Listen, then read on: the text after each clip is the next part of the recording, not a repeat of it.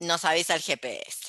Bueno, lo primero interesantísimo de este libro, eh, lo primero que a mí me gustaría como recalcar o colocar la atención es que habrán visto que el señor Colli retoma en este texto, después de Nietzsche, un procedimiento, un procedimiento propiamente nietzscheano, un procedimiento estilístico, escriturario, un, un artificio de la literatura propiamente nietzscheana que a su vez nosotras ya sabemos que remite a el oráculo, la forma enigmática y oracular en la que se presenta el decir y el hablar de Apolo. Es decir, es un texto que retoma la práctica de la escritura discontinua o aforística nietzscheana, que justo en el texto que estamos trabajando no es el texto donde, bueno, Nietzsche desarrolla su escritura discontinua y aforística, pero que sí lo hace en el resto de su obra, excepto en este y Genealogía de la Moral. Y bueno, en, nuevamente, Colli retoma ese procedimiento de Nietzsche que a su vez abreva, como decíamos, en estas fuentes oraculares enigmáticas apolíneas. A partir de acá, de hecho ya a partir de otros encuentros, ya podemos empezar a pensar lo apolíneo de otra manera que no sea esa belleza viril, perfecta, etcétera, que como ya vimos en extenso, en realidad se trata, bueno, de una lectura muy sesgada que no beneficia ni a Apolo, ni a Dioniso, ni a nosotras. Hay motivos por los cuales Nietzsche utilizó ese procedimiento de escritura aforística discontinua o aforística o discontinua que a su vez tienen que ver con algo que Colli dice en este texto y que ustedes, en este texto en el que vimos la otra vez de El nacimiento de la filosofía, que a su vez es propio del pensamiento eh, nietzscheano y que también tiene que ver con esta cuestión de que del misterio se llega al logos, pero del logos no se llega al misterio. Me ganó la perra. Permiso, me venció. Esperen un segundito. Decía, decía que hay razones em, físicas, materiales para esa escritura discontinua que también tienen que ver con algo que estuvimos intentando y que seguimos intentando desasnar de estas lecturas o desmitificar de estas lecturas confrontativas apolíneo dionisíaco, que tiene que ver con la manía. Es decir, Nietzsche escribe la mayor parte de su obra, excepto alguna que otra cosa, de esta forma, porque le duele la cabeza, es literal, por sus estados valetudinarios, por sus cefaleas, por sus migrañas, por su fragilidad física que se traduce, como algunas de ustedes ya saben, en una gran salud. Recordemos Gran Salud porque luego hay un capítulo o apartado del texto de Colli que dice el gran pensamiento en un intertexto con esta idea de la gran salud. Es decir, como ya hemos visto, el logos, el logos que en nuestro mundo se presenta como algo lógico, como el sumum de la razón, como lo opuesto a lo irracional, como lo opuesto a lo que luego podemos denominar locura, en el mundo antiguo, según todas las personas que hemos estado leyendo hasta hoy, incluyéndolo a Colli, surge del conocimiento mistérico. Obviamente, misterios tienen que ver, los misterios tienen que ver con el culto a Dioniso, que a su vez, como también ya hemos visto, se emparenta con Apolo, es decir, el logo surge del conocimiento mistérico.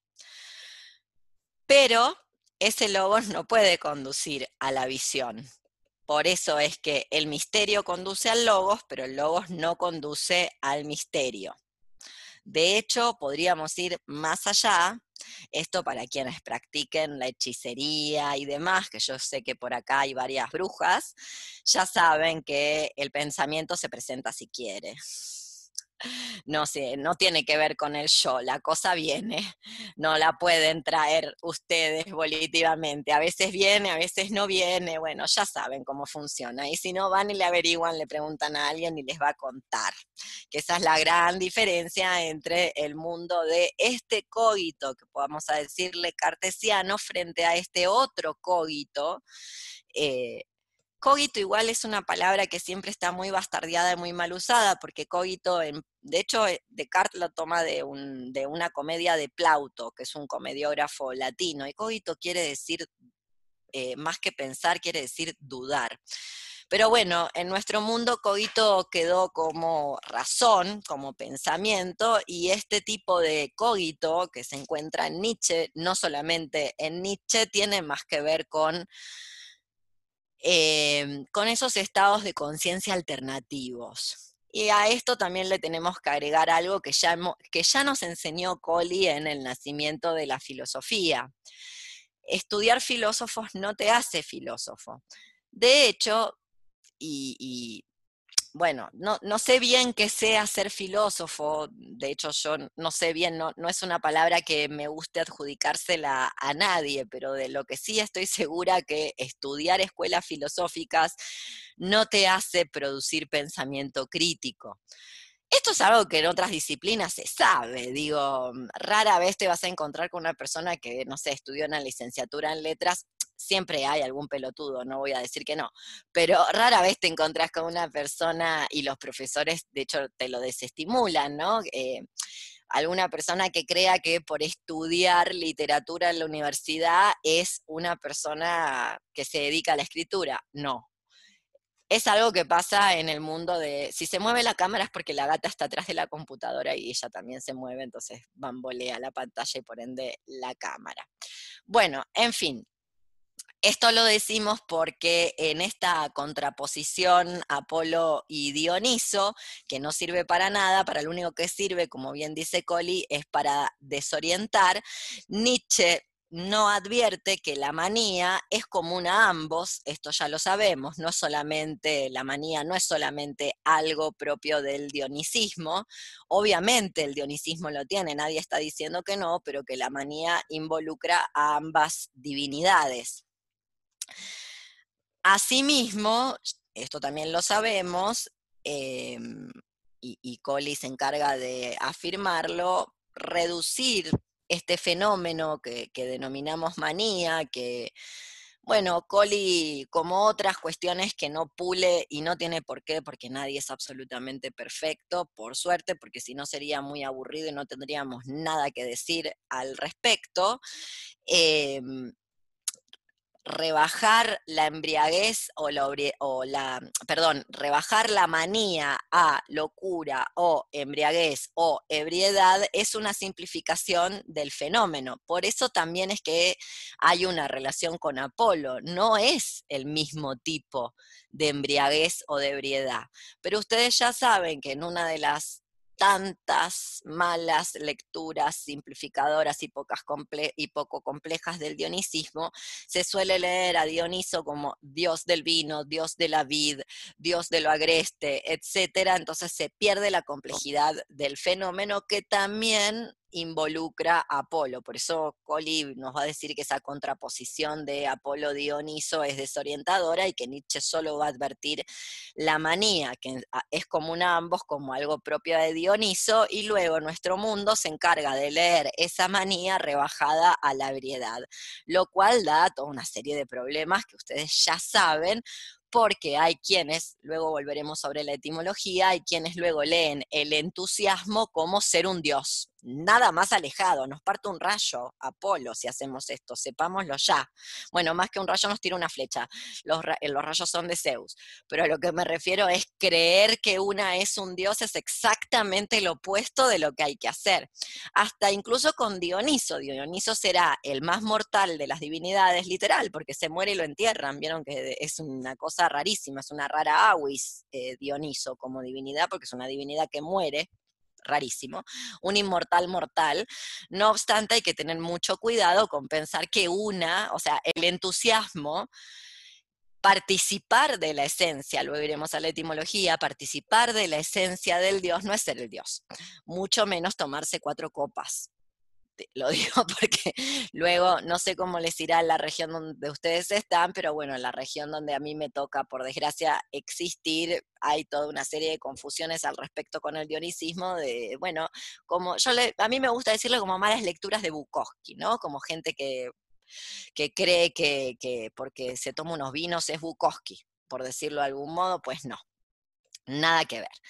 Em, obviamente, la manía es algo más que la, que la ebriedad y es la única aproximación auténtica a la divinidad. Y retomo lo que dije al principio, esa escritura discontinua propiamente nietzscheana que Colli también eh, utiliza en este texto y que no utiliza en todos los textos, lo utiliza en este texto, porque es un texto lleno de aforismos, discontinuo, que no es lineal, que va y viene, en fin, casi de ficción, si se quiere, con procedimientos propios de la literatura de ficción, en Nietzsche. Ese procedimiento estilístico tiene que ver con un estado valetudinario que también podemos relacionar con la manía, o sea, con algo que en nuestro mundo llamamos enloquecerse, pero que tenemos que tratar de alejar con, de esas lecturas psiquiátricas, psicoanalíticas, eh, neurotípicas, etc. Ha habido otro mundo, de hecho lo hay aquí mismo, donde todos estos estados de, o estas expresiones humanas no son leídas peyorativamente ni son susceptibles de ser normalizadas y corregidas, sino que son el núcleo duro de la sabiduría. Por eso es que la filosofía, este invento de Platón, no es la sabiduría. Ni la sabiduría ni, ni el oráculo, ninguna de las dos. Bueno, bien.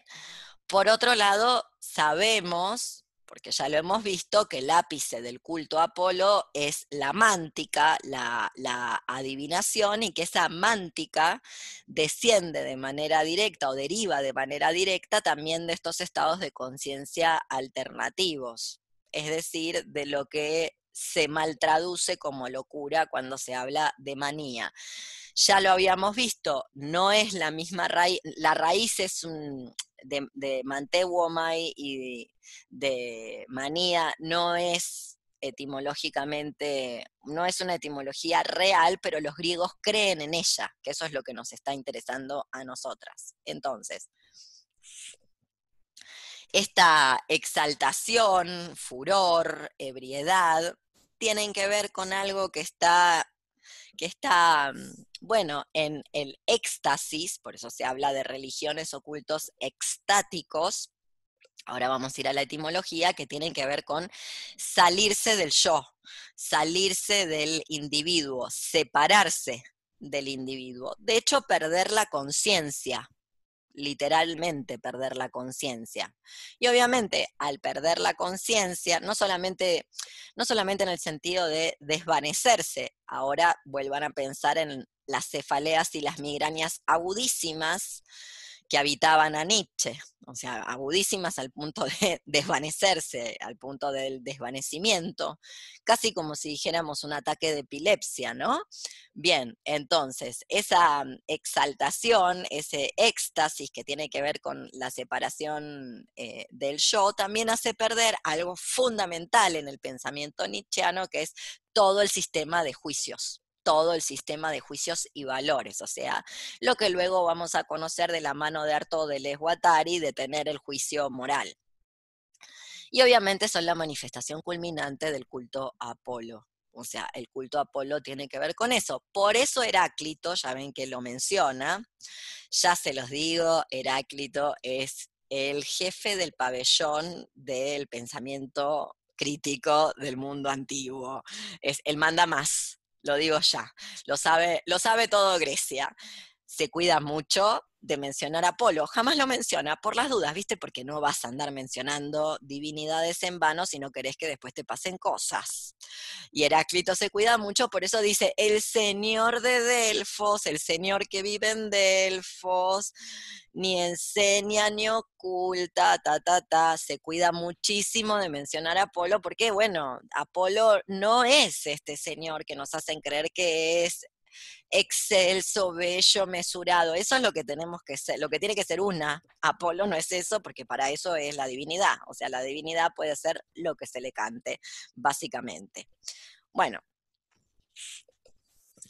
leer Apolo en esos términos, en los términos que no lo tenemos que leer, en términos que, lo, que no lo unen a la manía, que reniegan de la relación mántica-manía, que reniegan de, esta separación del yo, salirse del yo, salirse del individuo, me tienta utilizar un delesianismo para devenir multiplicidad, justamente. Por eso también estas divinidades son tan difíciles de aprender con H en el medio, porque son tan difíciles de hacer, porque son múltiples, realmente múltiples. Pero bueno, perder de vista eso eh, o, verlo como se lo suele ver, como si fuera una especie de Dios de la mesura y de la razón, cuando en realidad la señora que da el oráculo es una pitia que hoy estaría encerrada en un neuropsiquiátrico, nos hace perder ciertos aspectos interesantísimos de Apolo que luego podemos relacionar con la obra de Nietzsche o con la propuesta, con, con, uno de los núcleos centrales de Nietzsche, que lo digo ya, que tiene que ver con a ver, lo voy a preguntar, se los voy a preguntar a ustedes. ¿Cuál sería, con qué identifican a Nietzsche? Si tuvieran que decir. Ustedes, ¿con qué lo identifican? Si ustedes tuvieran que decir, bueno, algo que sea pilar fundamental, columna vertebral del pensamiento nietzscheano. Silencio con el anticristo, con alguien contra, el que escribe contra eh, el catolicismo. Bueno, contra el, contra el cristianismo, sí, me gusta la preposición cro, me gusta ese contra.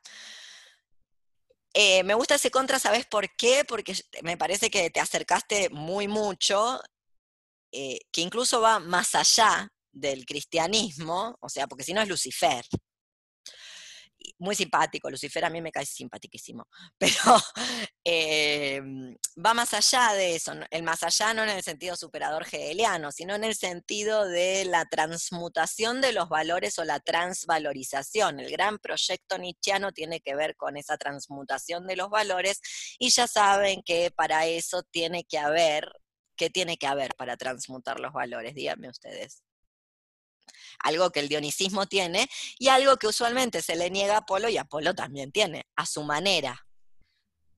Violencia. destrucción. Sí, viva. Exactamente. No por Estaba pensando mucho. sí. Ah, perdón. No, no en eso, en, el capítulo ese del Apolo Flechador, donde dice que el logos es el arma suprema de la violencia, y en eso lo, lo uno a Nietzsche. Exactamente, muy bien, Paula se ganó el premio. Exacto, exacto. Había una vez un mundo que no es exactamente donde estamos nosotras ahora. No quiere decir que no sean todos los mundos, ¿eh? No quiere decir que esto nunca ocurra, donde el lenguaje, bueno, de hecho, acá está la trampa. El lenguaje no está hecho para comunicar. El lenguaje está hecho para pelear. El lenguaje tiene que ver con el agón, con la batalla. Y la verdad es que ir a meterse una batalla para hacer la paz no funciona así. Y ahí es donde está el logos. Ya llegaremos ahí. Y esa es la parte donde el logos también tiene que ver con lo animal. Y acá viene una propuesta. Cuando se encuentren con un, ¿cómo decirlo? Una tipología de persona que usualmente este mundo llama violenta o agresiva, tal vez tengamos que colocar ahí la palabra animal, en el buen sentido antiespecista, no antropocéntrico de la palabra animal. Es ahí donde está lo animal. Lo animal es agresivo, porque lo que te hace existir en este mundo es agresivo. Piensen en un hipopótamo. Vieron que los hipopótamos, para la gente que cree que los herbívoros son simpáticos, bueno, que vayan y miren cómo son los hipopótamos, que a mí me resultan simpatiquísimos, pero si te metiste donde está el hipopótamo, te va mal. Los hipopótamos son gente muy agresiva, justamente porque el existir tiene que ver con la agresividad. Eh, le mandamos besos al cobicho, que parece que nos va a ganar. Les quiero contar. Obvio, ¿quién lo va a culpar? Bueno, en fin, vuelvo entonces. Ese aspecto que está diciendo Paula, el aspecto fundamental de Apolo como dios flechador, imprevisible, terrible, lejano, vengativo, aniquilador, salvaje, no aparece en Nietzsche que lo idealiza, obviamente, y es una gran pérdida. A su vez, esto me recuerda, y se los recuerdo, algo que vimos en los primeros encuentros, que esta divisoria de aguas entre dioses civilizatorios versus dioses salvajes en realidad es un invento del romántico alemán, de algún alemán idiota que cree que eh, Occidente comienza ahí con Grecia y no tiene nada que ver luego con lo que ocurre realmente con las divinidades, porque Apolo también participa de esa misma agresividad que tiene el mismísimo Dioniso. No es la misma, sino que son dos maneras de expresarla, pero también la tiene. Entonces, ahí es donde se ve que dividir en dioses civilizatorios versus dioses salvajes no sirve de nada, porque en realidad lo si seguimos la línea de Colli, el valor supremo para los helenos es el conocimiento, pero el conocimiento que tiene que ver, obviamente, con el logos, al menos con un tipo de logos, es agresividad, es agresivo, es violencia. Obviamente, porque sin la violencia no se pueden modificar los valores existentes. Claro, les podemos poner un montón de colorcitos y que tengan una banderita de, lo que quieran, los colorcitos del arco iris, y pensar que entonces estamos haciendo alguna suerte de revolución. Pero eso no transmutó ningún tipo de valores. Volvemos a lo que siempre decimos: Dios habrá muerto, pero sus valores siguen ahí. Justamente, por, esto, por este tipo de cuestiones que niegan em, esa agresividad como mm, una potencia activa sin la cual no se puede hacer esa transmutación de los valores. Nietzsche lo sabe, no lo sabe en este texto, lo sabe después, y ya no le importa revisar este texto. Vamos a decirlo así, ponele. Es decir, todo el proyecto nietzscheano es eso. No se, lo cual también es sorprendente y habla de la captura nietzscheana. Vieron que Nietzsche está capturado, está capturado por la academia. ¿Cómo puede ser que un expulsado de la academia. Finalmente, Nietzsche es eso, un expulsado de la academia, un expulsado de la academia que se ha dedicado con su martillito a romper el academicismo de la filosofía, luego sea tan eh, capturado y cooptado por esos academicismos que ya sabemos que de transmutación de valores nada, porque la academia toda se basa en algo inexistente, tan mitológico como la mitología griega, que es la meritocracia, que si te esforzas mucho y tenés, haces mucha, mucha fuerza y, te, vas a llegar a algún lado y vas a salir de pobre y hay, ascendencia social y toda esa porquería, que todas mentiras.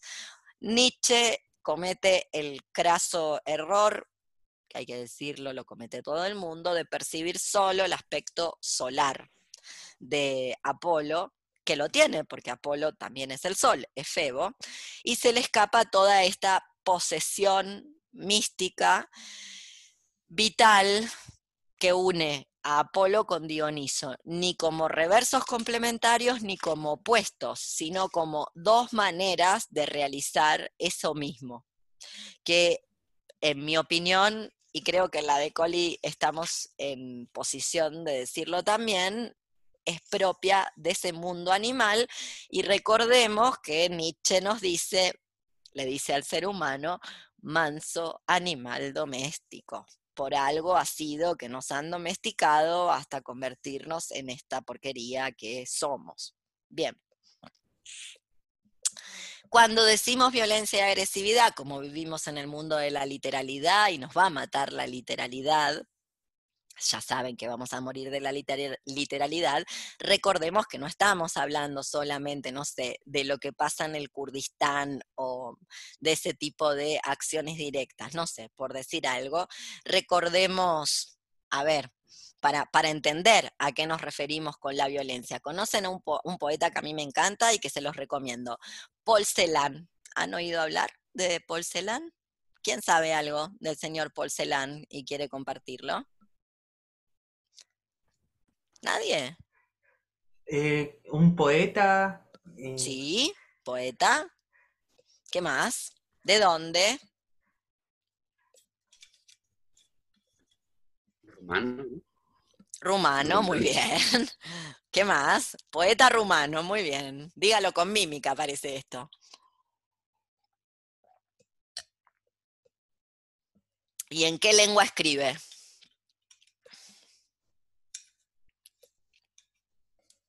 ¿Escribe en rumano? En hebreo, ¿no? En hebreo. No, no, para nada. En alemán. en alemán, muy bien. ¿Y por qué escribe en alemán? Si es rumano.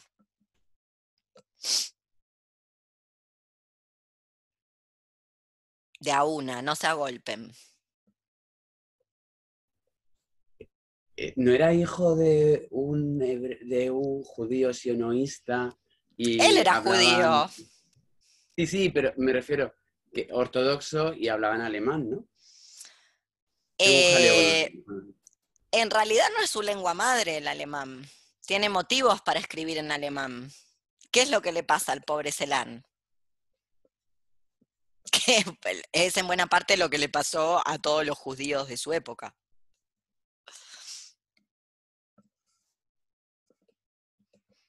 Los nazis le hicieron mierda a la familia y todos sus seres queridos. Entonces él luego eh, forma parte de los poetas de posguerra, destruye la lengua alemana. Cuando decimos destruye la lengua alemana en su poesía, no es que la usa mal porque no la conoce, sino que realiza una serie de operaciones, por eso es tan difícil de traducir. CELAN es un, es un problema en la traducción, porque CELAN realiza, yo no sé nada de alemán, esto le tienen que preguntar a un especialista en CELAN que sea bilingüe, porque si no, no vale.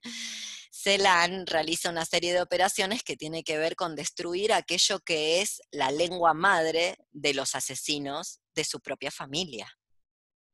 Recordemos también que el mundo judío es matrilineal. Se es judío si la madre es judía, como en Atenas.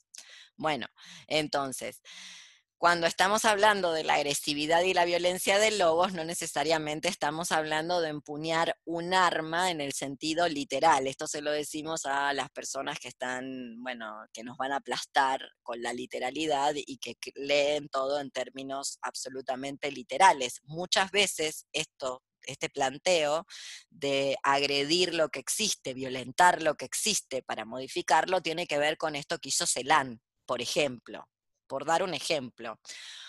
O voy a citar un ejemplo muchísimo más pedestre, eh, pero no por eso menos noble, noble en el sentido nietzscheano, habrán visto que hay un atleta argelino, judoka, que se negó a, eh, ahora recién en los Juegos Olímpicos, el Comité Olímpico y la Federación Olímpica lo acaba de, bueno, excomulgar, probablemente le valga la carrera para toda la vida, tanto a él como a su entrenador, decidió que él no iba a competir con otro atleta del Estado de Israel y no participó. Punto. Adiós para siempre. Bueno, a veces tiene que ver con ese tipo de gestualidad o con ese tipo de agresión. O como dice, o doy otro ejemplo, un ejemplo que em, está en el ABC de Deleuze, cuando Deleuze habla de la conquista y habla entonces de Van Gogh, que Van Gogh conquista el color. A veces la conquista no tiene, de hecho, esa, De, hecho, eso tiene que ver con una mala interpretación nietzscheana que a Nietzsche, a Nietzsche y a sus lectores, algunos de sus lectores le han valido, bueno, tanta mala prensa. La conquista no tiene que ver con ser Hitler e intentar conquistar el mundo entero, sino con eso que hizo Van Gogh, conquistar el color.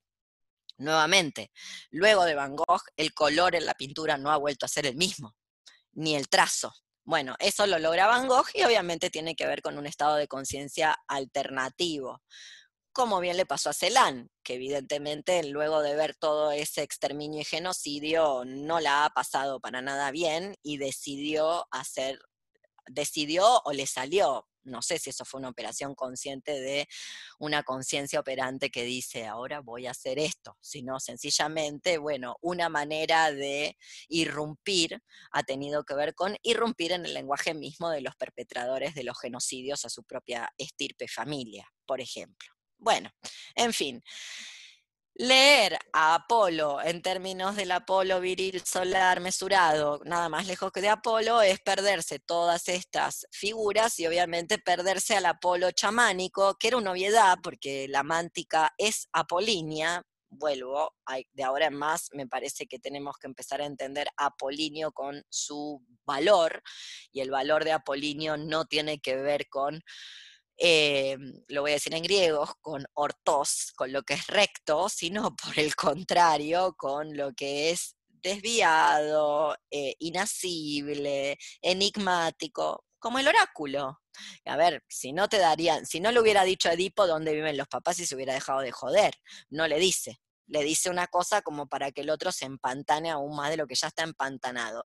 Y si quieren mi lectura muy personal, al respecto de esto, eh, casi que es a propósito, porque ir a preguntar tamaña pelotudez solo se merece la contestación que Edipo recibe.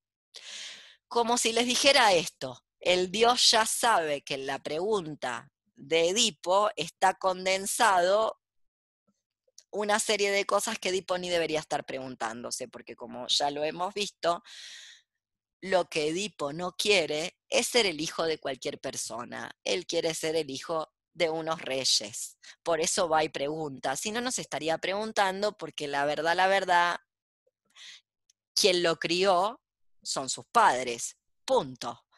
Claro, lo que pasa es que si los que lo criaron no son los padres biológicos, cabe la posibilidad de que entonces los padres biológicos sean los que cuidan a los cerdos y eso Edipo no lo quiere. Por eso va y pregunta. Y esto el Dios lo sabe. Por eso le contesta de tal manera que lo va a hacer caer. Justamente. Al leer a Apolo sin ambigüedades, bueno, se pierde toda esta riqueza. Ahora, esas ambigüedades propias de Apolo, eh, como vemos, Dioniso es más cercano a los seres humanos. Esa ambigüedad de Apolo expresa la distancia insoslayable, imposible acortarla que hay con, bueno, entre nosotras y las divinidades. Por eso vuelvo a las malas lecturas del entusiasmo, entusiasmos. O sea, el entusiasmo la gente lo suele leer como tener al Dios adentro y no una no es un dios, es lo primero que te dice el templo de Delfos. El dios es Apolo. Quizás te diga algo, pero vos no sos Apolo, vos no sos un dios. Bueno, esa distancia es, y vuelvo a la estilística, vuelvo al artificio técnico, literario de la escritura, está condensada en el enigma. El enigma siempre es un riesgo para el ser humano. Siempre es un riesgo para el ser humano porque, bueno, pasa lo que le pasa a Polo. Vamos a leerlo en la página 28 y 29. Yo tengo la edición de mm, anagrama. Ahora les digo qué subtítulo es si ustedes tienen otra edición esperen que lo encuentro, adivinación y desafío. Miren lo que dice, abajo de Apolo Flechador. ¿Cuál es el secreto depositado en Delfos? ¿Qué significado convierte a este lugar en el símbolo culminante de Grecia, en la creación panhelénica por excelencia? la creación panhelénica por excelencia no son los Juegos Panhelénicos que dan los Juegos Olímpicos, sino Apolo, que está en Delfos, y que ya saben que no es lo más griego de los griegos. Esto es importantísimo.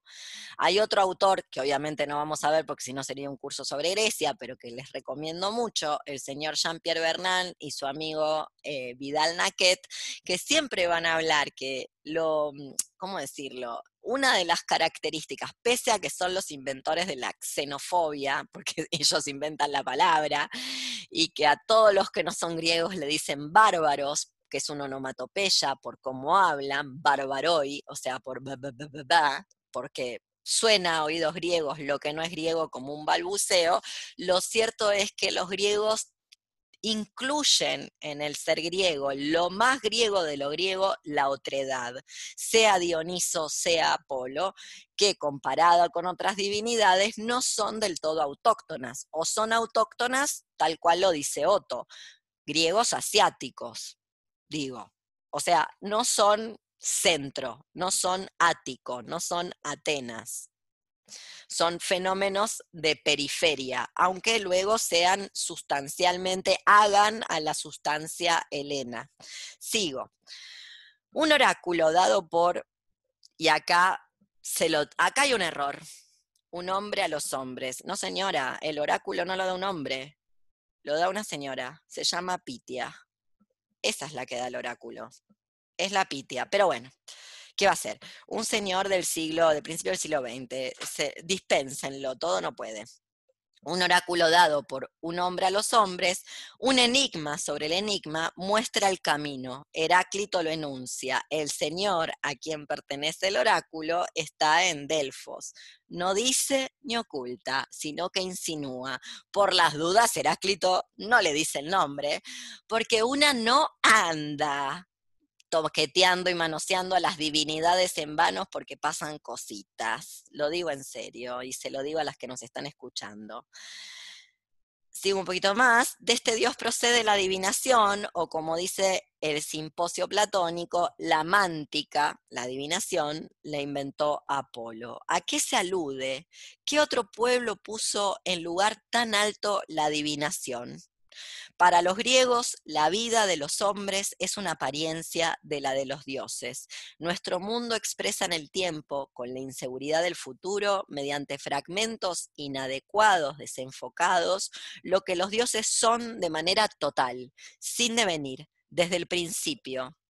Existe un mundo oculto, el mundo del que el nuestro es la apariencia. Esta es la intuición griega. Allí viven los dioses, y Apolo es el símbolo más sutil, abigarrado, de esta existencia divina frente a la humana en relación a ella. Él da a los hombres la adivinación, les cuenta su vida futura, contemplada por su mirada de Dios.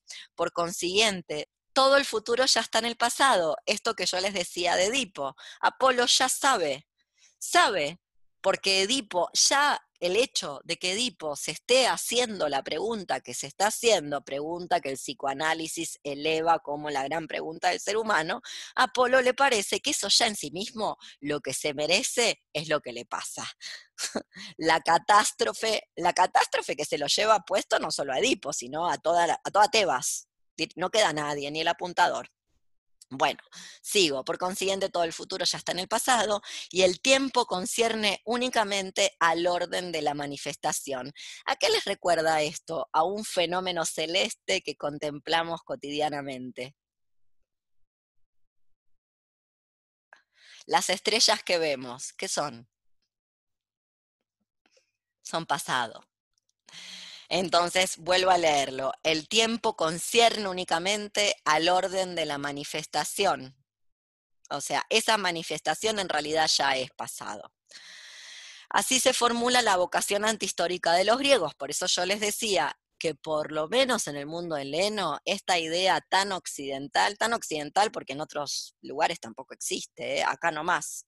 De hecho, eh, no sé nada, lo vi como ejemplo, pero me acuerdo que, por ejemplo, en el Aymara, en la lengua Aymara, la manera en la que se separan los tiempos, pasado, presente, futuro, no es como la nuestra.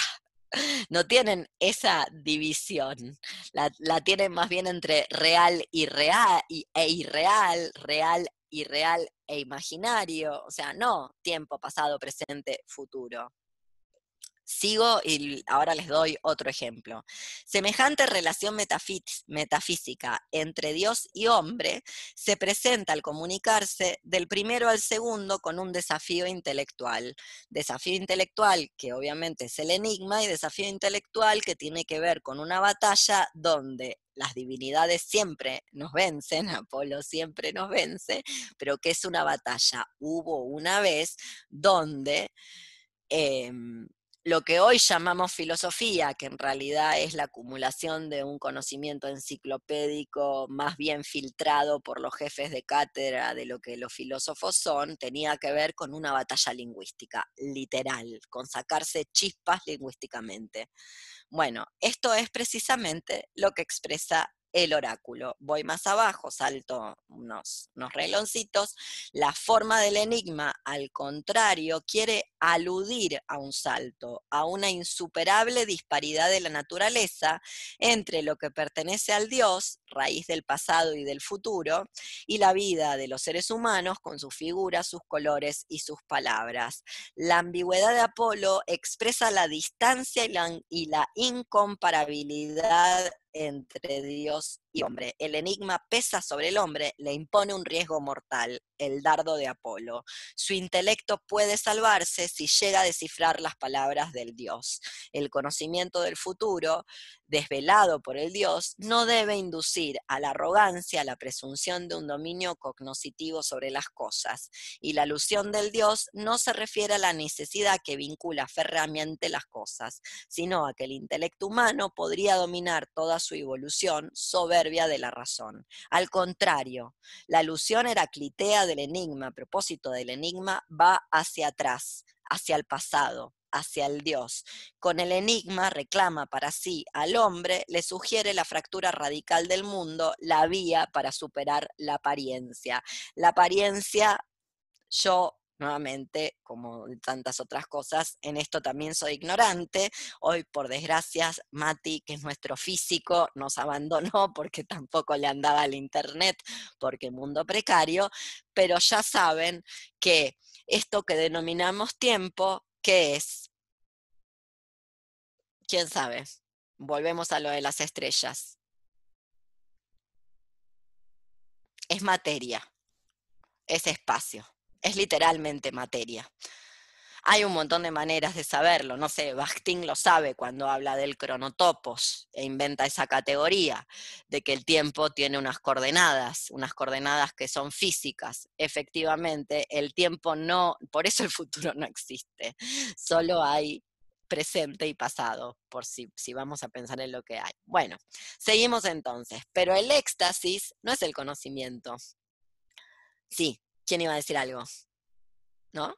Nada. Bueno, cualquier cosa me dice, me pareció que alguien iba a hablar.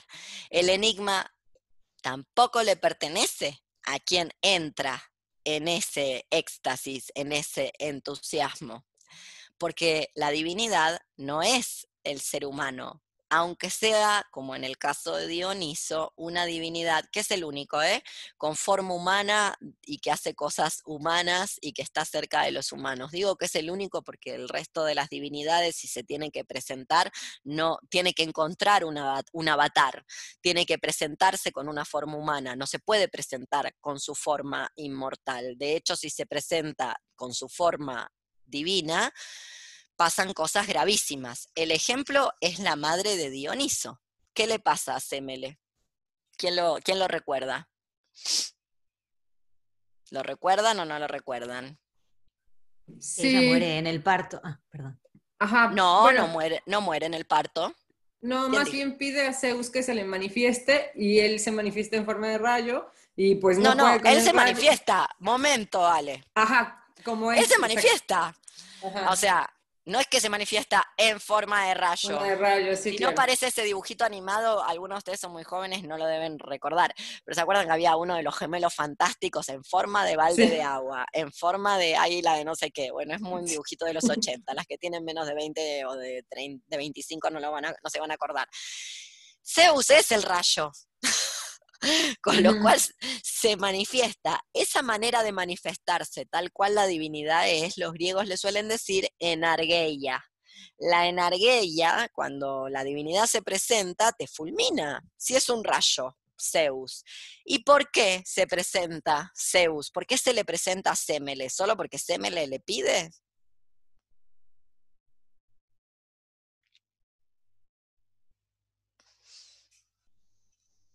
Porque Semele le hace prometer, le hace jurar por los elementos, y ese es un juramento que las divinidades no pueden traicionar. Entonces, aunque Zeus sabe que si él se presenta con su forma de Dios, la va a fulminar, la va a quemar viva, no puede no hacerlo, porque le lo prometió por los elementos. ¿Y quién la lleva a Semele a hacer y formular esa pregunta? Eso es un mitema. Recuerden, mi tema, la mínima unidad en la que un mito se puede descomponer para su análisis. Ágave y sus, bueno, sus hermanas, entre ellas Ágave, ¿no? Exactamente, ¿y eso a qué recuerda? ¿A qué otra historia? Una historia posterior, a una mitología posterior. A dos, de hecho. Una, doy pistas. Una, las dos después de Cristo, sí, ya que estamos muy de, dígalo con mímica, em, una que está en Apuleyo y otra que ya está en Disney. No es de, Dis- no es de Disney, pero bueno, Disney la hizo mierda. Vieron que todo lo que toca Disney lo destruye. La historia de Sique y Eros y la Bella y la Bestia. Siempre hay unas hermanas celosas que te convencen de que esa persona con la que estás teniendo unos orgasmos divinos y te la estás pasando estupendo y está todo bien, en realidad no es quien dice ser y que te demuestre quién es. Muy bien, y así te va. Como le pasa a Sique, a Sique le pasa lo mismo. Conocen el mito de Sique, ¿no? ¿Lo escucharon hablar? Nunca, sí, no, jamás. ¿No? ¿Nada? ¿Nadie? ¿De, de veras? Bueno, Sí, sí, sí. dale, Pei, vamos.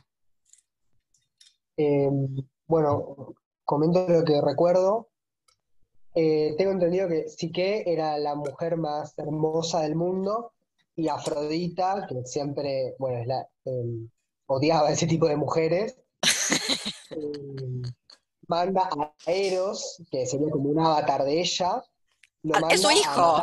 En este periodo, en el periodo de la historia, en este periodo, porque no siempre, tenés razón lo que estás recordando, no siempre Eros fue el hijo de Afrodita. De hecho, Eros como divinidad es preolímpica, pre todos estos, o sea, forma parte de una cosmogonía anterior, pero en este periodo ya Eros es Cupido, es el Eros helénico que, que se parece a un querubín. De hecho, los querubines cristianos están tomados de esa iconografía y es el hijo de Afrodita. Sí, lo manda a Eros, ¿a que le haga qué? a que le tire una flecha con veneno y eh, la mate, creo. Más que la mate a que se vengue, porque vieron que también hay una disputa aquí, una disputa que lo involucra a Apolo. Ya lo hemos visto que la mitología no se puede estudiar si no es en conjunto, en grupo, poniendo los mitos en, en grupo. Voy a, voy a mm, agregarle cositas a lo que vos estás diciendo, Pei, y vos seguís, ¿eh? No, no, no te vayas.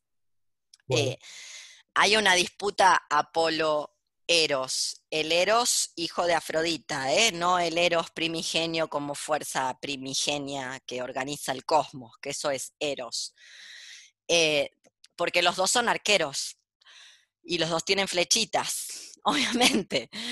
Parece que Cupido, le voy a decir Cupido porque cuando les diga Cupido a ustedes se les va a representar ese Eros que es más como un niño con alitas y, y flechitas. Claro, Apolo se le ríe como diciendo, ¿cómo se- ¿quién tiene flechas más poderosas?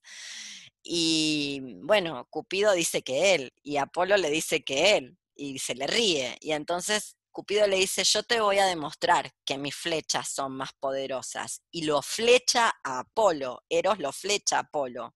Claro, y Apolo muere de furor erótico, amatorio, por la pobre Dafne. ¿Y quién fue Dafne? Ya que estamos con los Juegos Olímpicos. Nadie. Laurel. Exactamente, Daphnis quiere decir laurel, era una ninfa, era una ninfa que quería mantenerse sin sexo. Eh, bueno, Apolo es flechado por este Cupido o Eros, hijo de Afrodita, queda completamente fulminado. Recuerden que el amor en el mundo antiguo y en mi propia apreciación personal es una enfermedad, una catástrofe y un castigo, como bien lo demuestra acá Cupido. Y Apolo no puede vivir sin intentar tener sexo con Dafne. Dafne no tiene ganas de tener sexo con eh, Apolo, huye de Apolo, corre le pide a las divinidades que la salven, que no le permitan, le pide a los otros dioses que por favor la salven de Apolo, entonces los dioses la convierten, eso está en Metamorfosis de Ovidio, la convierten en el árbol de laurel. ¿Y qué pasa? Para que vean el poder de Apolo. Es verdad que las flechas de Apolo no son más poderosas que las flechas del amor. Y amor es amor, es deseo sexual y es una enfermedad catastrófica que puede afectar hasta las mismísimas divinidades, ¿no? Una cosa como cree nuestro mundo todo asqueroso, maravillosa, para nada. Es completamente desempoderante, pero acá vemos la potencia y la fuerza de Apolo y cómo en realidad no será el dios jefe del Olimpo, pero es el dios manda más. ¿Qué hace Apolo? Convertida Dafne en el árbol de laurel. Vieron que es un arbolito, es un arbusto. ¿Qué hace Apolo? Con la pobre Dafne ya convertida en planta. ¿Qué llevan los vencedores de los Juegos Panhelénicos barra Juegos Olímpicos? Porque los Juegos Olímpicos son Juegos Panhelénicos, así se llamaban, cuando ganan.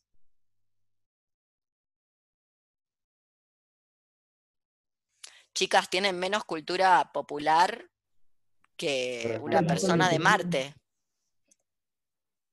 Coronas de laurel. Claro, o sea, ¿cuál es el núcleo duro de, ¿qué, es lo que podemos leer ahí? No te salvás de la posesión de Apolo. Apolo la toma de todas maneras y la, la incorpora como uno de sus elementos. Apolo está representado con una corona de laureles. No te habré podido violar, pero salvarte no te salvás.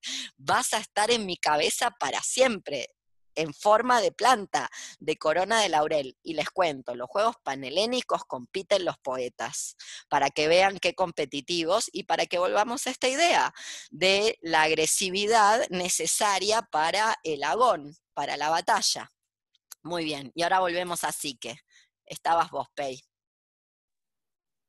Mm, Entonces, este, este Cupido, que lo manda Afrodita, te quiero decir una cosa em, para, del, relato. En realidad, no es solamente que Afrodita le tiene envidia porque es hasta más linda que ella, sí que, sino porque la gente le la empieza a adorar como divinidad, aunque es una mujer humana, mortal, de carne y hueso. Le empiezan a llevar ofrendas, le empiezan a pedir cosas, la empiezan a tratar como una divinidad. Y ahí Afrodita dice, esto se acabó hay que hacer algo con esta psique. Y lo manda a su hijito. ¿Y qué hace el hijito? Y tengo entendido que de camino, o sea, cuando le tiene que disparar la flecha, se pincha a él con la flecha. Sí, se pincha a él y se enamora a él. Y entonces. Bueno, y ahí empieza eh, la historia de amor entre Eros y Psique, eh, por la cual Eros le dice que él va a ir todas las noches a su lecho, pero con la condición de que nunca le mire al rostro, o sea, que al amor no se le puede mirar a, los ojos. La rapta, es el, es el, de verdad que es el mi tema de la bella y la bestia. La rapta y se la lleva a un lugar mágico de Eros, donde está todo, como, como en la bella y la bestia. Las cosas se limpian solas, siempre hay banquete, está todo a disposición, es un lugar mágico, divino La, y la, ella es feliz y está chocha, bárbara, divina, fantástica, no tiene ni que lavar los platos. La única condición es que no le mire el rostro. ¿Y qué hacen las hermanas de la pobre psique? Le llenan la cabeza. Le llenan la cabeza de que le están haciendo el cuento del tío, de que no, de que no es ninguna divinidad, de que te estás acostando con cualquier tipo de por ahí, que es todo mentira. Y sí que finalmente con la cabeza comida por, por el bla bla bla de las hermanas, un día enciende una lámpara y lo ve que efectivamente al lado está Eros dormido. Bueno, y el resto lo leen en Apuleyo. A propósito, les quiero mencionar una pintura hermosísima. Esto está, este motivo de Sique y Eros ha sido pintado y reescrito hasta el hartazgo, ¿eh? pero hay una pintura hermosísima, hermosísima, hermosísima, la que a mí más me gusta, de eh, una pintora que se la suele pintora, diseñadora de modas, escenógrafa, bueno, una persona excepcional llamada Leonor Fini, nacida en Argentina, pero que vivió toda su vida en Europa, si no me equivoco, en Suiza, que tiene una pintura que se llama Psique y Eros, búsquenla, y es un gato gordo. Hermosa. Un gato gordo que está dormido y sí que lo está mirando y es un gato gordo, precioso. Después van y miran la pintura, van a ver qué bella que es. Eh, que le da una vueltita de tuerca ahí, ya que estamos hablando de, de Psique y Eros. Esto lo decía porque a pesar de que este Eros barra, Cupido, que es una creación ya del periodo que se conoce como periodo helenístico, es decir, a partir del siglo III antes de Cristo, de todas maneras retoma este viejo Eros, el Eros primigenio, como fuerza que organiza el cosmos, que incluso tiene flechas más fuertes que las del mismo Apolo, del cual incluso nadie escapa, hay que decirlo como se ve en el relato de Dafne, porque bueno, no habrá sido violada en su forma corpórea como en su forma femenina como ninfa, pero bueno, es utilizada como símbolo de Apolo esa corona de laureles. Así que de Apolo nadie zafa, justamente. Bien, eh, de acá viene otro tema muy importante, o lo podemos relacionar con otro tema muy importante, que es el arco y la lira. Y vuelvo, si bien el arco está, bueno, connotado peyorativamente para los griegos, porque esta idea de la virilidad, de la masculinidad hegemónica, de lo que un ciudadano, sobre todo un ciudadano ateniense, no nos olvidemos que estamos estudiando finalmente tragedia en algún punto y que la tragedia tiene que ver con cómo organizar a ese sujeto varonil, ciudadano, que va a ser a su vez el modelo para toda la Hélade, aunque sea ateniense, tiene que ver con la figura del soldado de infantería barra oplita. Todos los ciudadanos griegos son asimismo soldados de infantería o están al servicio de, o sea, son oplitas, vienen de la mano, o sea, tienen que ser ambas cosas y los arqueros atacan de lejos. Los arqueros a los griegos, si bien son súper necesarios luego en la guerra, para los griegos los arqueros son, les da ciático. Les da ciático porque no, les, no, no luchan, obviamente, cuerpo a cuerpo. Es siempre a lo lejos, siempre de lejos. Pero el arco comparte con la lira la cuerda, justamente como por un lado, armonía de los contrastes y por el otro, por esta cuestión, bueno, varias cuestiones, la música de las esferas y también con esta idea que decíamos de la batalla, la batalla tanto verbal como la batalla en el campo de batalla. Y recordemos que al mejor de los soldados griegos, ¿quién es el soldado griego, el, el oplita más destacado? No el más grandote, el más grandote es Ajax, el más destacado, sin el cual no se gana la guerra contra Troya. ¿Quién es? Alguien que no sea Pei, que Pei se lo sabe. Quiero creer que te lo sabes, Pei, sí, te lo sabes, esto te lo sabes. Hay que leer Liliada. No se pueden ir de este mundo sin leer Liliada. Lo digo en serio. Heracles puede ser. No, Aquiles. sí. Heracles, además, Heracles no, es- no, no pelea en la guerra y Heracles es un ser divino. O sea, si- que después es divinizado, si bien es mortal, después es divinizado. Aquiles es un hombre, un hombre muy poderoso, pero es un hombre, muy bien.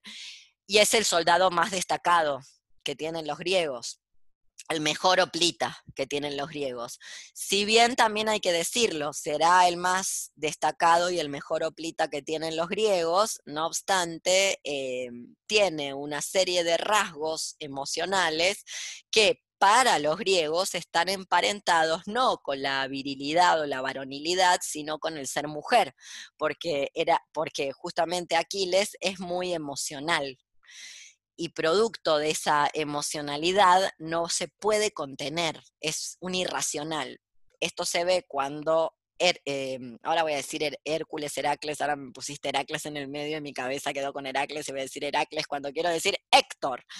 Cuando Héctor mata a Patroclo, Aquiles se desenfoca y bueno, hace toda una serie de cosas que son, bueno, transgrede todos los acuerdos de guerra que tiene el mundo antiguo y hace una serie de cosas que se supone que no deben hacer y ese, ese descontrol que habita Aquiles, pese a que es el mejor soldado, pese a que es el más destacado oplita que tienen los helenos, son rasgos característicos para los helenos de las mujeres, no que sean así, sino que para los helenos es así. Bueno, dicho lo cual, ¿quién mata a Aquiles? Porque Aquiles alguien lo mata. París, ¿Cómo? Sí, París, París Alejandro. dándole en el talón, ¿no? ¿Con cuando- qué? ¿Con qué? Con una flecha. Muy bien, un arquero lo mata. Ahí está, a esto quería llegar.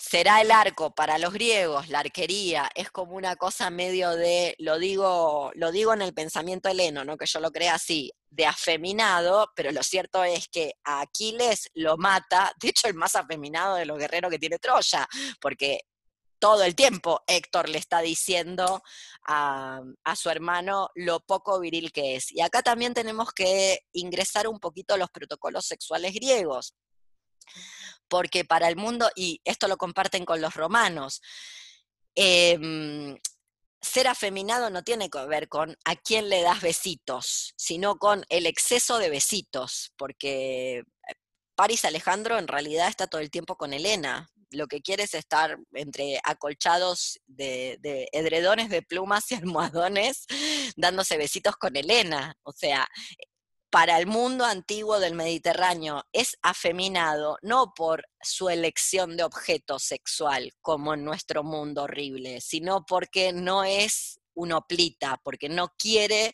ir a pelear al campo de batalla. No obstante, es él el que le hace ingresar en el talón, por eso el talón de Aquiles, que es el único lugar que no tiene mágicamente protegido por su madre Tetis, que lo, meten como, como Obelix en una marmita, lo mete por el talón. Entonces, donde agarró con el dedito como una pinza y lo metió, ahí, donde estaban los deditos de Tetis, Aquiles no está protegido. Es ahí donde ingresa la flecha de París, que es el más, es el más torpe de los guerreros que tiene eh, Troya. Esto es para ver cómo, si bien la arquería y el arco es considerada para los helenos una cosa opuesta a esa masculinidad y virilidad hegemónica que quieren construir, no obstante, ya ven, París es el que se carga a Aquiles. Y también ya vemos que tampoco es tan simple esta cuestión de los protocolos de masculino-femenino en el mundo antiguo, por esto que les estoy diciendo. Aquiles, que es el más importante de los soldados que tienen los helenos, no obstante, también es alguien que eh, muy fácilmente le salta la térmica, pierde los estribos, se descontrola, que son todos rasgos para los helenos propios de la feminidad. De la feminidad entendida como algo que tiene un vínculo natural con el ser mujer, no que yo crea eso porque no soy de la religión terfa. Ya lo saben. Bueno, entonces arco y lira como armonía de contrastes, esto también lo van a encontrar si lo buscan tanto en Hesíodo como en Heráclito. Eh, y obviamente su relación necesaria con la violencia la violencia, la agresividad, quien dice violencia dice agresividad, dice animalidad, para transmutar los valores, o dicho en Nietzscheano, para que el instinto deje de volverse contra sí mismo, es decir, para evitar el resentimiento y la mala conciencia. Por eso les decía, es posible que Nietzsche en esta obra que estamos trabajando no se dé cuenta, pero luego sí, y toda la obra de Nietzsche va a estar... Eh, va a estar embuida de estos elementos que estamos hablando ahora. Vamos a leer en la página 33 la cita de Colli. Para quienes no tengan la edición de anagrama, es el origen de la, de la dialéctica. Dice así, más o menos cuenten 1, 2, 3, 4, 5, 6, 7, 8, 9, 10, 11, más o menos 12 renglones desde donde comienza ese apartado origen de la dialéctica. Dice, en un principio, ¿lo encontraron más o menos? En un principio, la exaltación pítica con la que se emparenta el éxtasis dionisíaco se descargaba en el, en el oráculo, que es un enigma. Acá podemos agregar un enigma que entonces tiene esa forma eh, opaca, que fricciona, que no es de fácil interpretación, que no tiene que ver con el sentido lógico, sino que por el contrario tiene que ver con un discurso que en la actualidad sería considerado sin cohesión ni coherencia, es decir, algo propio del orden de la locura. La locura en el mal sentido, no en el sentido heleno. Sigo. Y más adelante, en el paso hacia la época presocrática, el enigma se presenta como la oscura fuente de la dialéctica. La terminología lo demuestra. El enigma señalado como problema, palabra que en su origen significa obstáculo, algo lanzado hacia adelante que se proyecta como un promontorio, por ejemplo. Esta es la carga hostil que el Dios imprime a su palabra oscura. Y acá es muy importante rescatar, en, un momento como este, en un momento donde, bueno, no sé, ¿cómo se le va a decir a panteras negras? Porque decir panteras es especista, negro es racista, ¿qué se dirá? felinos en proceso de racialización, ya no sé cómo decirlo, rescatemos la palabra oscuridad de su sentido peyorativo. Ese sentido peyorativo se lo da la ilustración y el renacimiento del cual somos herederas como modernidad por eso se habla del medioevo, que no tiene ni tiempo, por eso es un medioevo, la Edad Media es un tiempo entre edades, se le dice oscurantista.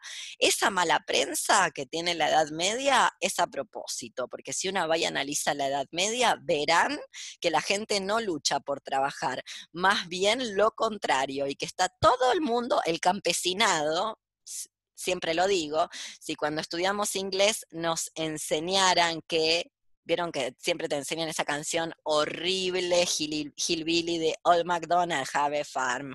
Bueno, si nos enseñaran que farmer no es granjero, es campesino, estaríamos en otras coordenadas.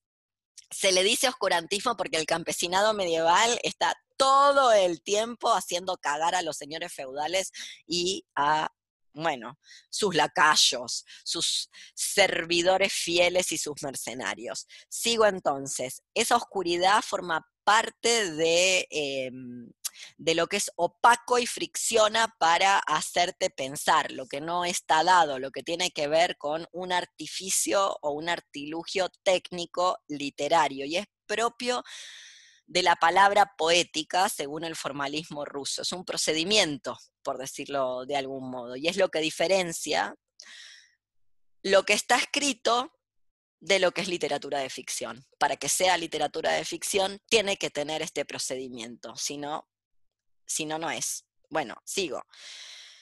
Eh, pero en la época clásica, antes aún de entrar en el uso de las ciencias matemáticas, problemas era un término técnico de la dialéctica en el sentido de formulación de una búsqueda. Así pues, problema es originariamente la formulación de un enigma y se convierte después en la formulación de la pregunta dialéctica que iniciará la discusión.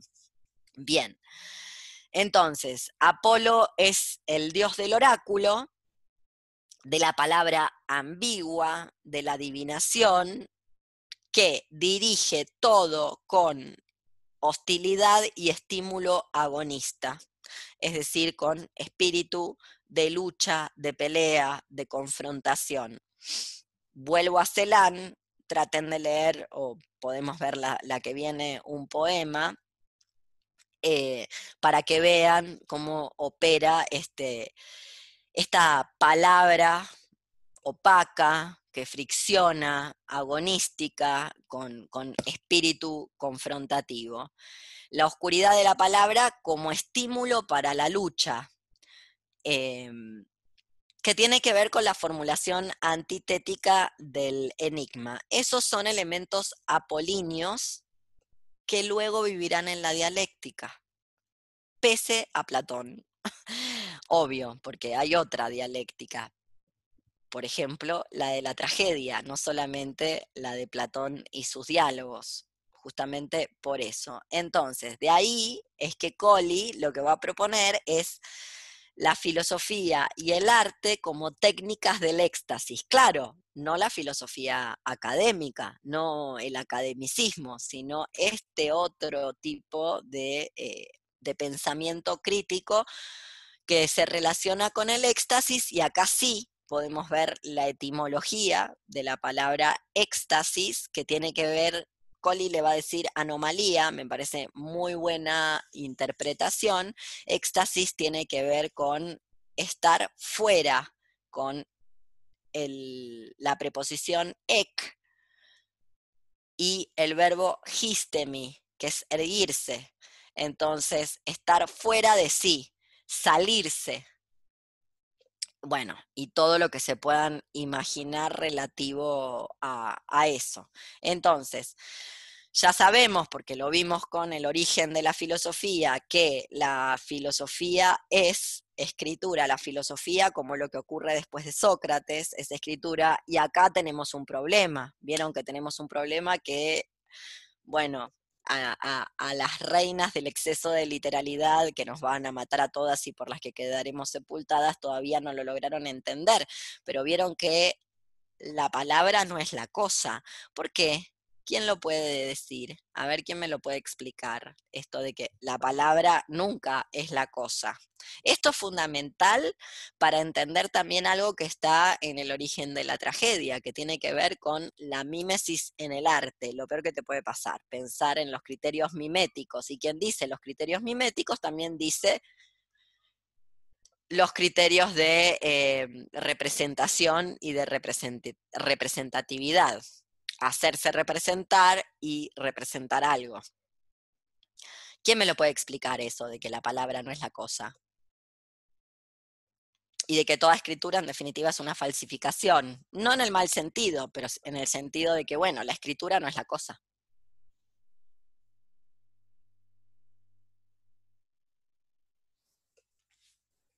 Nadie, nada.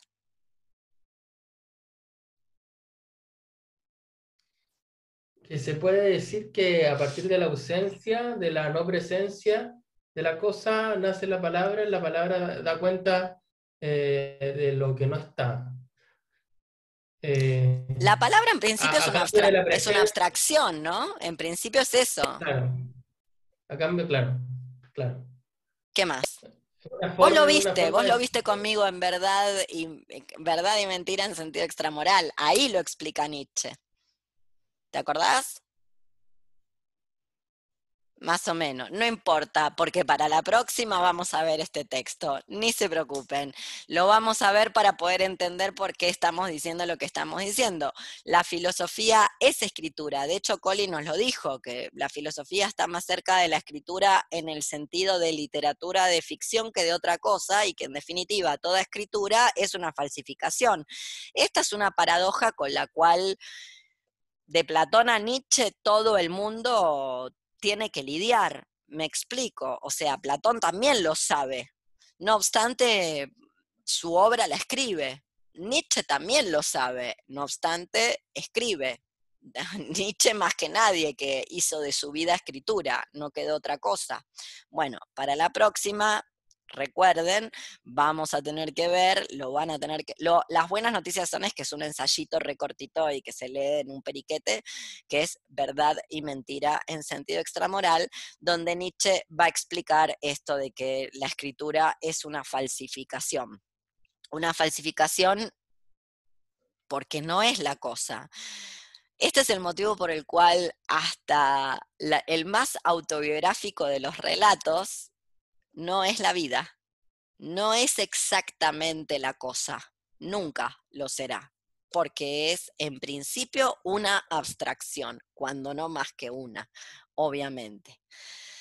Eh, Leo. diga. Ah, Eh, yo precisamente pensando en esto de la filosofía como literatura y al leer así habló Zaratustra, estaba pensando que quizá Nietzsche lo estaba asumiendo muy explícitamente al, al utilizar estas formas y estos artificios literarios, ¿no? O sea, quizá no explícita, o sea, no nos lo dijo, pero al utilizar esas estrategias lo estaba asumiendo, o yo es parte de lo que estaba pensando. Totalmente, y no te lo dijo porque la, li- la literatura de ficción no dice, hace sentir. Este es un principio, el primer principio de la poesía para quienes quieran escribir o estén escribiendo poesía. La poesía hace sentir, no explica lo que hace sentir. Por eso todavía tiene un pie, por suerte, en ese mundo de Apolo, en el mundo del enigma en el mundo místico. Obvio, una dice místico en este mundo y aparecen tres místicos truchos, falsos chamanes y toda una caterva de cosas horribles, hippies, desagradables. Lamento, no tengo otra manera de explicarlo, vamos a tener que coexistir con esto. Pero bueno, vos me entendés. Justamente por eso, porque la poesía no te anda explicando cuál es su quehacer. La poesía, quien dice la poesía como género literario dice la palabra poética nuevamente, y te doy la palabra, Paula, que ibas a, a decir algo, eh, esto también me lleva al problema del arte, que todo es, toda esta vuelta enorme tiene que ver con un debate al cual yo quiero llegar. Y que Pei me está esperando pacientemente, que es el, el debate sobre el arte. ¿Por qué? Em, a mí me cuesta mucho hablar de arte porque ya en la actualidad, ¿qué carajo es? O sea, literal, ¿qué carajo es? Y no vale decir el mingitorio ese de, mierda de, de Duchamp, porque eso murió el mismísimo día que Duchamp lo puso ahí y ya no nos sirve como ejemplo ni nada. Lo que quiero decir es que si algo es el arte, o si algo fue alguna vez, andás a ver, eh, se relaciona más con esto de lo que estamos hablando, con el logos como arma destructiva, no como hacerse entender, comunicar, explicar, bla, bla, bla. Bueno, y esta es la razón por la cual una vive frustrada en pedagógicamente hablando en su fracaso permanente pedagógico, porque entre lo que una dice y lo que después la gente entiende hay una distancia inconmensurable, justamente por esto. ¿Se entiende lo que quiero decir? O sea, si algo es el arte, no se hizo nunca para comunicar nada, sino más bien para romperle la cabeza a la mitad a alguien. Romperle la cabeza, se lo decimos a las reinas de la literalidad, no literalmente, sino en el sentido de, bueno, abrir, expandir, transmutar los valores, hacer pensar otra cosa, en un mundo, ¿qué decirles? En un mundo donde, no sé, como vi el otro día, una influencer que es un bochorno, dice yo no consumo sistema para hablar de las vacunas, ya hablar de todo esto, es un mundo, ¿qué decirles? Yo que soy la reina de la verborragia, la verdad es que tendríamos que permanecer en silencio como nos dijo Pitágoras, pero bueno, acá estamos. En fin, Paula, tenías algo para decir. Sí, no, bueno, eh, justo era algo del arte, pero tiene que ver con una obra que hace un tiempo me enseñaron, que es una obra que se llama Una y tres sillas, que justamente un poco ¿De quién? habla de un señor que se llama Joseph Kossuth. Eh, creo que es una obra emblemática del arte conceptual donde hay, la, la- la obra se llama Una y tres sillas, y lo que ves es una silla física puesta como una instalación, luego la foto de una silla y luego una definición de lo que es una silla, pero parece como por el título que ninguna sería una silla. Entonces, como que un poco eh, eh, la obra discute esto que estábamos diciendo de qué- dón- dónde está el significado de las cosas, qué quiere decir, cuando, qué- de qué hablo cuando hablo de una silla. Bien, no conozco la obra. Y vuelvo con, vuelvo a mis problemas con el arte, ¿viste? Sí, Eh, sí. que no es nada. Ya a esta altura son problemas personales, pero bueno. En fin. Nietzsche, sí. ¿Sigo? No, que en ese momento, cuando yo la, cuando la, cuando la vi, cuando me la enseñaron, no la vi en persona, me produjo una inquietud. No sé, eso fue hace muchos años. Pero me retrotrajo a este momento en el que estamos discutiendo esto. Mm. Bien. Sí. Vuelvo a esto de, Nietzsche. Nietzsche usa el logos y, Alejandra tiene razón en esto que está diciendo. Bueno, de hecho, Nietzsche escribe poesía, o sea, directamente, tiene poemas. No solamente que utiliza la palabra poética o que lo que la gente tiende a relacionar como el momento, no el momento de la gran locura donde ya queda catatónico y toda esta historieta de que se abraza el cuello del caballo en Turín y demás, sino momentos previos que tienen que ver con el Zaratustra. Em, Nietzsche utiliza la palabra poética cuando no directamente la forma poema. Eh, justamente por esto que estábamos diciendo del uso del logos como arma destructiva contra credos, dogmas, opiniones, em, en fin. Pero hay algo que Colin nos recuerda que Nietzsche no hace, bueno, nuevamente, nadie hace todo, porque si no sería muy aburrido, lo va a hacer alguien más que no es Nietzsche, lo va a hacer, lo va a hacer un montón de otra gente, por citar a uno que lo hace y lo hace muy bien, lo hace Artaud, que es poner en entredicho el logos mismo. O sea, lo que no hace Nietzsche, Nietzsche pone en entredicho los valores y pone en entredicho la noción de valor del valor. ¿Se entiende? O sea, ¿por qué ah, tiene que tener valor? Pero el que pone en entredichos el logos mismo, directamente habitado por lo que Occidente llama la locura y manda a un manicomio, es Artaud, que se caga en todo, directo, punto. Y esa es la oscura raíz de la animalidad y acá nos desposeemos, o por lo menos lo intentamos, de todos los, todas las connotaciones especistas, antropocéntricas y por ende racistas que esto puede llegar a tener. ¿Qué quiere decir? Ahora lo vamos a leer en Coli, la oscura raíz de la animalidad. Muy bien, la ciega voluntad de vivir.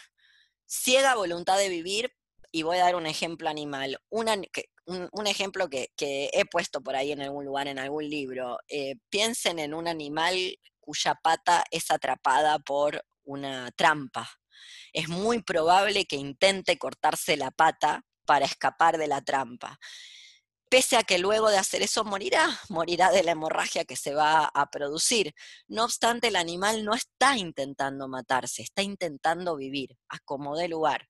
Bueno, este es el motivo por el cual, esto es lo que mm, Spinoza llama conatus, lo que Nietzsche llama voluntad de poder, y este es el motivo por el cual el COVID, que no es solo un virus, es un enjambre, como me ha enseñado un alumno biólogo, tiene muchas ganas de vivir más que nosotras, te diría. Entonces, es esa, esa ciega voluntad de vivir es la oscura raíz de la animalidad y el motivo por el cual las bacterias no saben morir. No se enteraron siquiera que existe tal cosa, como los animales, que ni están enterados. Lo vamos a leer. Página 76.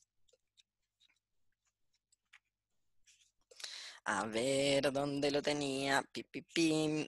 Eh, es el gran pensamiento, que es esto que yo les decía, es un intertexto con la gran salud de la, gran salud, lo que, lo que sería Nietzsche la gran salud de los estados valetudinarios, que la gran salud es aquello que se logra a partir de la enfermedad. No, no se puede pensar qué sería de una vida sin, esos, sin ese componente, porque la vida es eso que incluye también aquello que no se desea, por decirlo de algún modo. Bueno, vamos, el gran pensamiento. Reconocer la animalidad en el ser humano. No solo eso, sino afirmar en la animalidad la esencia del ser humano. Al fin de cuentas, el ser humano es, vieron que eh, en el mundo del antiespecismo se habla del animal humano, y acá podemos empezar a pensar porque el antiespecismo no es esa manera de comer europeizante y occidentalocentrada llamada veganismo. Es otra cosa, justamente. El animal humano, como bien lo indica ese sustantivo utilizado como adjetivo, es un animal. Volvamos al hipopótamo recordemos al hipopótamo, vayan y miren un hipopótamo, véanlo actuar y después conversemos acerca de esto. Bien, la animalidad, la esencia del ser humano. Ese es el pensamiento grave, decisivo, precursor de tempestades, el pensamiento frente al cual todo el resto de la filosofía moderna queda reducido a hipocresía. ¿Saben la etimología de la palabra hipocresía? Hipócratos, ¿Qué es Kratos? ¿Qué es democracia? ¿Qué quiere decir? ¿Qué es ácrata? Gobierno. No. Poder. Kratos es poder. Hipócratos es por abajo del poder, es decir, desempoderante, sin poder. Eso es la hipocresía. La hipocresía es algo que no tiene ningún poder, no es potente, la impotencia, le podemos decir. Muy bien. Entonces, el pensamiento frente al cual todo el resto de la filosofía moderna queda reducido a hipocresía. Lo enunció Schopenhauer y Nietzsche fue el único exégeta auténtico verificándolo en el campo de los acontecimientos humanos. La oscura raíz de la animalidad, la ciega voluntad de vivir se trasluce de los mitos de las religiones antiguas. Houston, tenemos un problema porque eh, esta ciega voluntad de vivir, eh, que es propio de lo animal que todavía tenemos, está gestionado. Por eso viviremos viviremos en nuestro absoluto cautiverio, cosa que los animales, si no le preguntan a los pandas, vieron que ya no hacen los animales no se reproducen en cautiverio o les cuesta mucho, no es consciente, no es que dicen vamos a hacer una huelga de vientres, sencillamente mm, no lo hacen. No lo hacen nuevamente, como vivimos en el reino de la literalidad, no estoy siendo literal. Quiero decir que sin técnicas de apuntalamiento de esa reproducción, los animales en cautiverio no tienen ganas, ganas quiere decir em, conatus para reproducirse. Por eso tienen que ser estimulados y apuntalados para que lo hagan, porque si fuera por sí mismos no lo harían porque justamente están en cautiverio. Besos para las maternidades deseadas que siempre me quieren y me tiran buena onda. Sigo. La oscura raíz de la animalidad, la ciega voluntad de vivir, se trasluce en los mitos de las religiones antiguas. La, la matriz india es evocada por Schopenhauer, el símbolo de aquella intuición total unitaria de la vida, es el dios reivindicado por Nietzsche. Dioniso tuvo una representación taurina, que eso ya lo vimos. Representación taurina, la cabeza de toro, la máscara del toro, el minotauro, la religión en Creta, la civilización cretomicénica, en fin.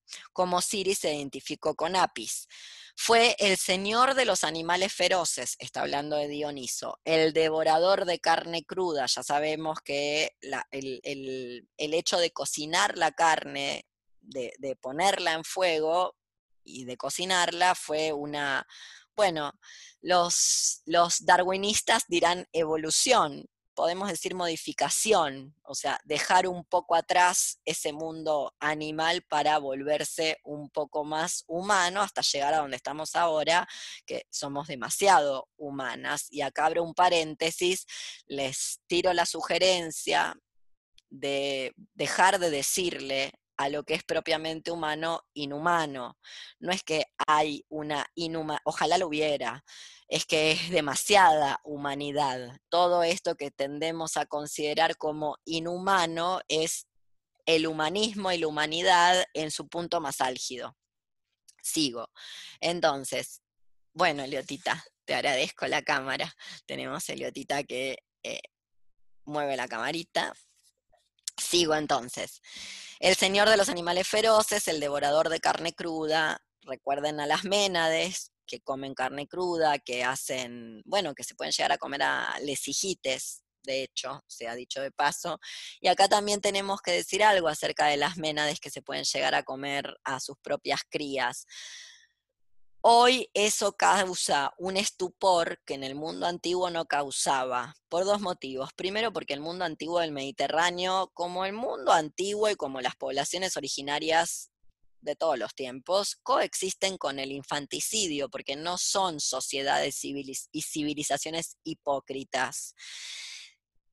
Y si algo les da impresión, ejemplos, a Séneca le da impresión que Medea mate a sus hijos, no tanto a los griegos y a Eurípides, porque ya ven que Medea se va en el carro de su tío Helios, lo más contenta con el cuerpo de sus chicos y no recibe castigo alguno por ese asesinato. Mientras que Orestes, que mata a su madre para vengar a su padre, las papas del fuego se las tiene que sacar para las Atenea porque si no las Euménides barra Erinias, las furias, lo hubieran hecho cagar. En realidad lo que le causa estupor a Séneca no es tanto el, lo, como lo lee la modernidad el hecho de que la madre desnaturalizada, sino de que le arrebata el poder al padre, básicamente. Esto es lo que les causa estupor. Pero el mundo antiguo coexiste con la figura del infanticidio coexiste ya sea porque los varones no tienen injerencia en la aparición, en el parir, literal.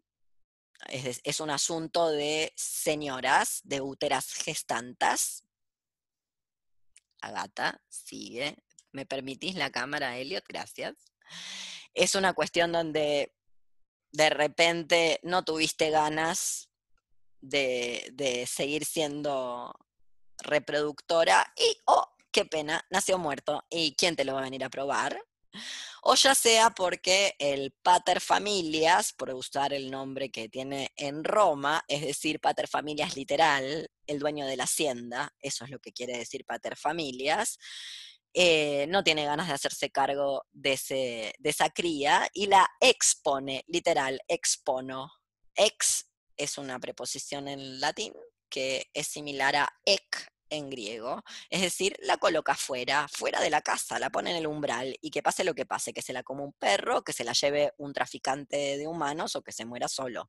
Es decir, el mundo antiguo del Mediterráneo coexiste con el infanticidio, no les produce lo que nos produce, por supuesto, la hipocresía de nuestro mundo, toda hipocresía. Luego me encanta porque después andan hablando los filósofos fachogres que andan por ahí de como le leía uno de, un cochinet que hablaba también, apelando al futurismo reproductivo, diciendo, bueno, hablando contra los todas, todas las porquerías que pasan en Argentina, ¿no? Agrotóxicos, megaminería, eh, semilla transgénica, eh, quema de humedales, bla, bla, bla, porque acá están las, todas las siete plagas de, Egipto, todas acá en, en esta fosa séptica, hablando de niños sanos, que las futuras generaciones de niños sanos, es decir, Mengele, básicamente, cuando hay que decirlo, aquí ahora hay ya nacidos, infancias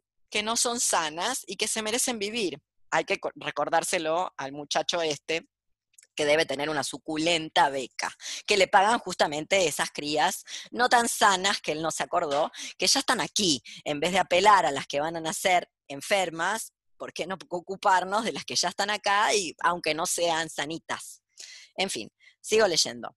Entonces, me estaba quedando con esto de, de la carne cruda, el lacerador de las criaturas, el cazador sagreo, que es Zaratustra, es otro de los nombres. Su séquito estuvo compuesto por seres mitad hombres, mitad caballos, por ménades delirantes, vestidas con pieles de leopardo, que descuartizaban cervatillos y cabritos, y también hijites, hay que recordarlo. Y en su origen, la máscara simboliza el animalizarse del hombre. En los comoy, esta es la palabra, bueno, ¿alguien llegó a esta página o nadie llegó a esta página? Nadie, ¿no? ¿Buscaron qué es el comos? ¿O los comoy? Bueno, lo buscan. Tiene que ver con un ritual, bueno, más que ritual, con una festividad no tan em, religiosa, pero que bueno, que, tiene los mismos elementos de lo que vamos a encontrar luego en el Tíasos de las Ménades de Dionisos. Bueno, el Como y primitivos, los seguidores de Dionisos, aparecían disfrazados de animales. La palabra disfrazados es una occidentalización, una debería decir más bien que es un devenir animal, no es un disfraz. Y recordemos las palabras de Deleuze Guattari en Mil Mesetas, que, bueno, las que no estamos avesadas en las prácticas de la hechicería popular, necesitamos de esos recursos filosóficos para entender algo que hay gente que la entiende eh, por mano propia y por derecho propio sin esa matriz filosófica. Eh, el devenir no es imitar, pero los gestos son necesarios. Me explico, si una quiere lanzar un hechizo para que llueva, no va a tirar arena. ¿Ok? Básicamente, si lo que querés concitar es la lluvia. Lo mismo que si lo que querés es invocar el viento, no te vas a quedar quieta.